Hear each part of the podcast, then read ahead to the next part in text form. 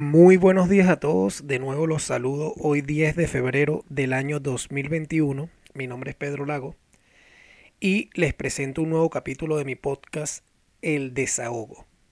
De acuerdo, eh, los invito que me sigan en mis redes sociales. Estoy creando contenido audiovisual en YouTube donde trato pues temas de interés sobre algunos tipos de trabajo en el sector de transporte aquí en Madrid, en España también en mi red social de Instagram, Pedro Lago, donde normalmente pues subo contenido, ciertos cortos también de audiovisuales, donde estoy poco a poco pues aprendiendo e innovando el, el contenido que voy creando y pues aprendiendo sobre todo este mundo de grandes pues posibilidades que se pueden realizar ahora. Pues el tema de hoy que, que me gustaría hablarles es mi pensar y también pues e intentar autorreflexionar un poco sobre el tema de las parejas, ¿ok? Yo soy alguien que pues suelo conversar mucho, bueno, notablemente puede que se, se sienta, ya que estoy creando también este tipo de contenido para deshogar un poco muchos temas, y también pues lo voy conversando con amigos para tratar de entender sus puntos de vista y tratar de, de autoevaluar si uno a veces tiene el pensar correcto. Entonces, eh, ¿de qué forma quiero yo empezar este tema hoy? Hay muchas parejas que normalmente pues conllevan en conjunto con pues con su hombre o su mujer en la, según la pareja que formen eh, todo eh, a nivel económico y a nivel personal todo muy ajustado como a cierta permisología, o sea, como que de cierta forma debes eh, indicar qué puedes o qué no puedes hacer, bien sea con el dinero, bien sea con algún tipo de salida con amigos, bien sea cualquier tipo de actividad que quieras desarrollar, bien sea algún estudio, algún viaje que quieras hacer.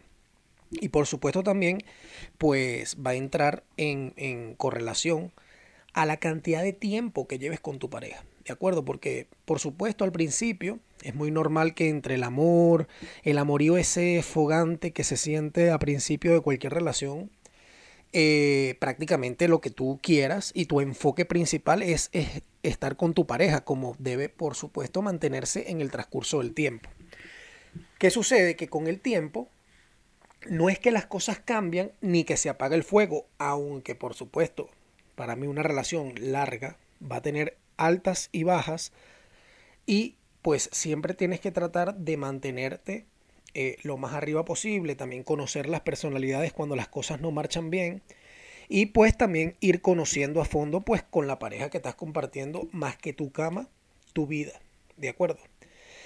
Pero volviendo al tema principal que lo quiero enfocar en dos objetivos como tal, eh, es el tema de cómo normalmente se debería llevar la economía con las parejas. Ojo, yo no es que voy a decir aquí cómo se deben llevar, pero sí daré mi opinión al respecto y la forma en que muchas parejas que por lo menos en mi entorno sé que lo llevan de esa forma.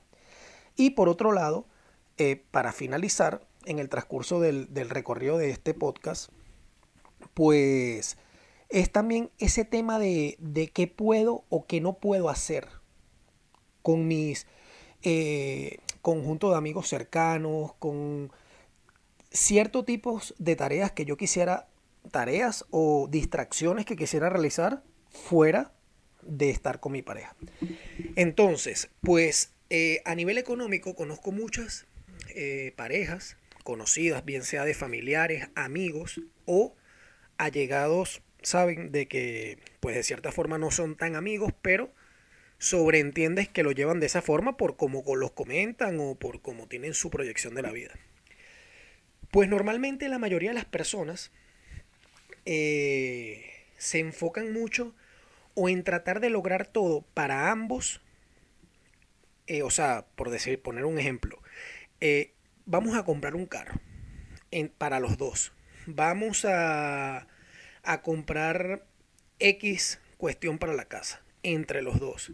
Vamos a comprar cualquier tipo de, de cosa que deseen comprar entre los dos. ¿Ok? Eso me parece que es una forma correcta. Pero también eso porque va en función de cosas en conjunto, que está muy bien que sean adquiridos por parte de las dos personas. Pero también en ese tipo de relaciones, y por supuesto sé que no son todas porque no se puede generalizar, existe siempre un patrón muy a la antigua donde de repente el hombre es quien va guiando la relación. O sea, es para mi pensar, aunque eso ha ido cambiando con el tiempo últimamente, que las mujeres por supuesto tienen una mejor proyección ahora, también se autoevalúan, eh, siempre lo han hecho, pero ahora es como más de que quieren pues progresar mucho más. Eh, siempre tienen esa llama viva por dentro, pero que antes la misma cultura hacía que, que se sintieran retraídas de que, de que de repente su labor fuera otra. ¿Me explico? O que de repente siempre debían seguir los pasos de su pareja. Entonces, lo que voy con todo esto es que en muchos casos veo como que el hombre es quien va adquiriendo las cosas y de cierta forma, inconscientemente, porque si es consciente, coño, sería un poco desgraciado, me disculpan la palabra, pero de que tu pareja no, no crezca en conjunto contigo.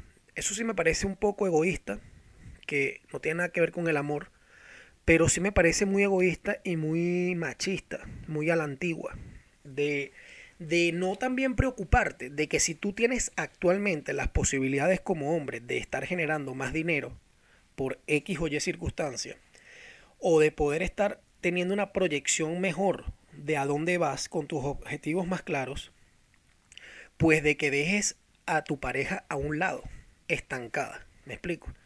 Yo por lo menos en, en mi relación siempre me he tratado de, que lo mejoré con el tiempo, de enfocarme en hacer ver qué cosas de repente se pueden hacer para proyectar metas en conjunto y metas individuales que me parecen muy importantes. Que cada persona como tal pueda conseguir sus metas individuales porque es demasiado elemental. Primero para la satisfacción propia que, que da a cualquier ser humano lograr sus objetivos bien sea materiales, eh, espirituales, que es muy importante y casi muchas personas no le prestan atención hasta determinado momento, y también mentalmente, que es estar tranquilo. Que alcanzar lograr eso es un gran trabajo. Y pues también, bueno, cualquier tipo de proyección que, que tengan, ayudar a su familia, etcétera, etcétera. Entonces, pues, eso lo veo mucho de que aún sigue existiendo, de que ese factor del hombre, inconscientemente o conscientemente, mantienen a su pareja, sí, eh, trabajando en cierto modo en conjunto, pero retraída de una forma que, que no las dejan alzar vuelo. Entonces no entiendo por qué puede que exista ese temor en muchas personas de que tu pareja despegue mucho más que tú cuando se supone que si están conformando un equipo, y para mí es brutal ver el crecimiento de tu pareja a medida que transcurre el tiempo, y si han mantenido algún tipo de relación larga lo entenderán, por supuesto si su pareja ha ido creciendo y desarrollándose en, en muchos aspectos de su vida para mejor, es demasiado brutal poder vivir esa experiencia.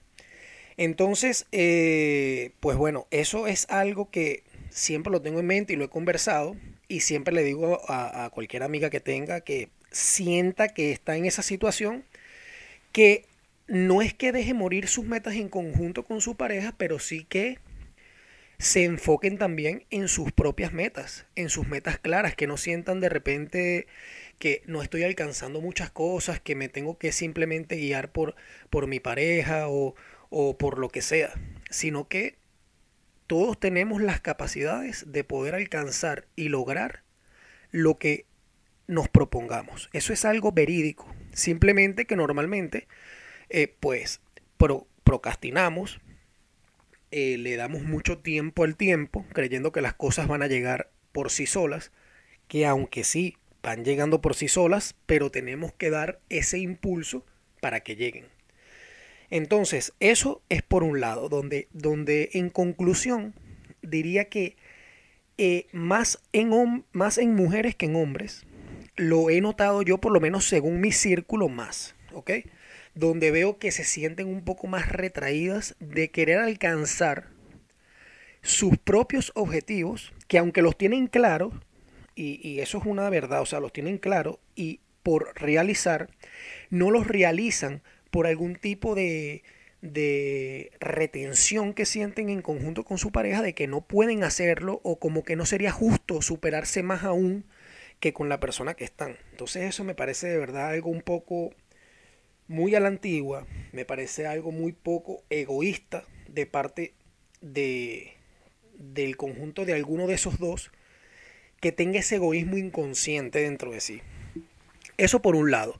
Por el otro, es algo que, como les comenté al principio, eh, define también el tema de la permisología de poder hacer algo con quien sea, con algún amigo, con alguna amiga, con algún viaje que tú desees realizar. O sea, ¿por qué se terminan convirtiendo las relaciones en un amarre? ¿Por qué se terminan convirtiendo en, en ese tipo de, de un eres mío o eres mía. ¿Me explico? Eso es algo que para mi pensar está bien que tú le digas a tu pareja, coño mi amor, eres mía. O coño, te amo y tal, verga, me encanta estar contigo.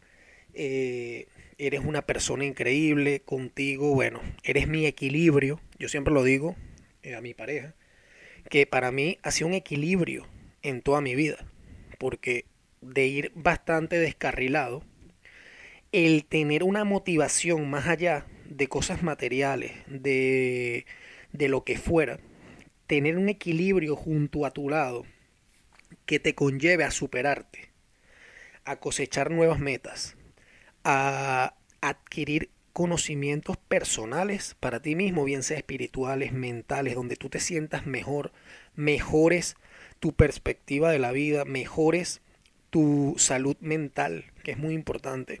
Yo por lo menos sufría mucho de ira, mejorar tu ira en ciertas circunstancias que te ponga la vida y cualquiera que sea la experiencia que tú vayas viviendo, eh, para eso es una pareja, para eso es un equipo.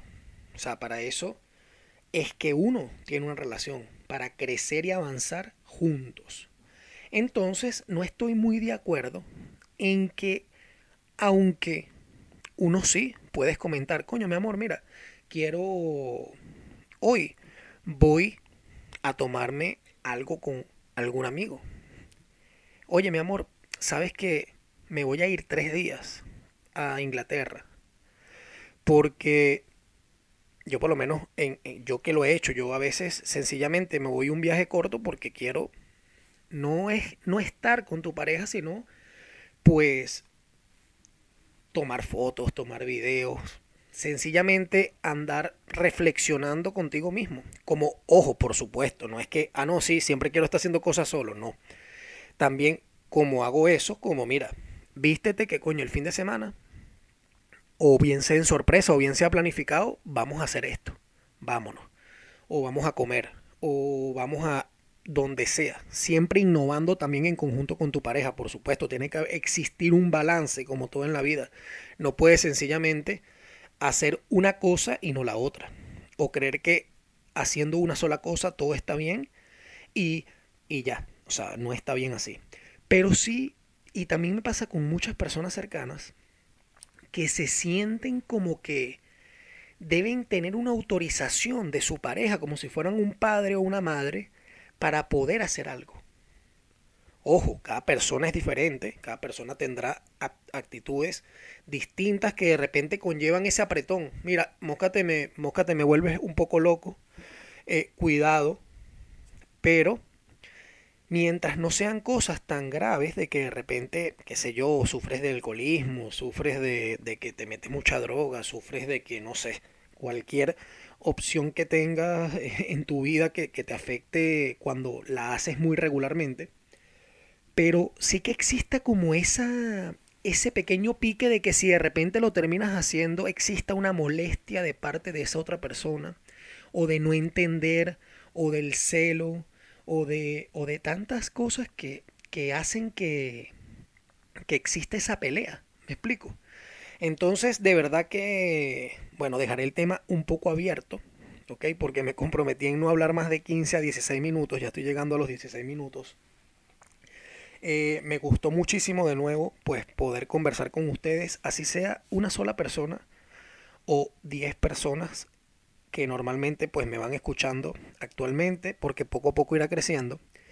Eh, y me gustaría mucho, pues, que poco a poco adquiera esto algún otro sentido porque de verdad que me gusta mucho conversar de esta forma.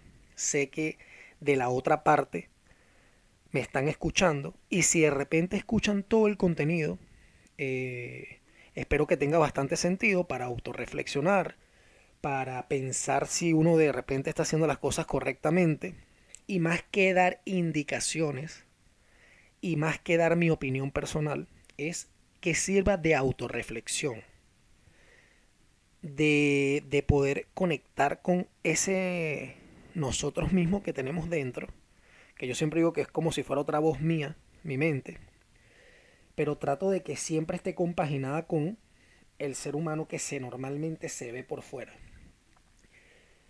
Así que, pues nada, espero que les haya sido de su agrado este tema. Se despide Pedro Lago y les mando un gran abrazo y como siempre les diré, que tengan un gran y un exitoso día.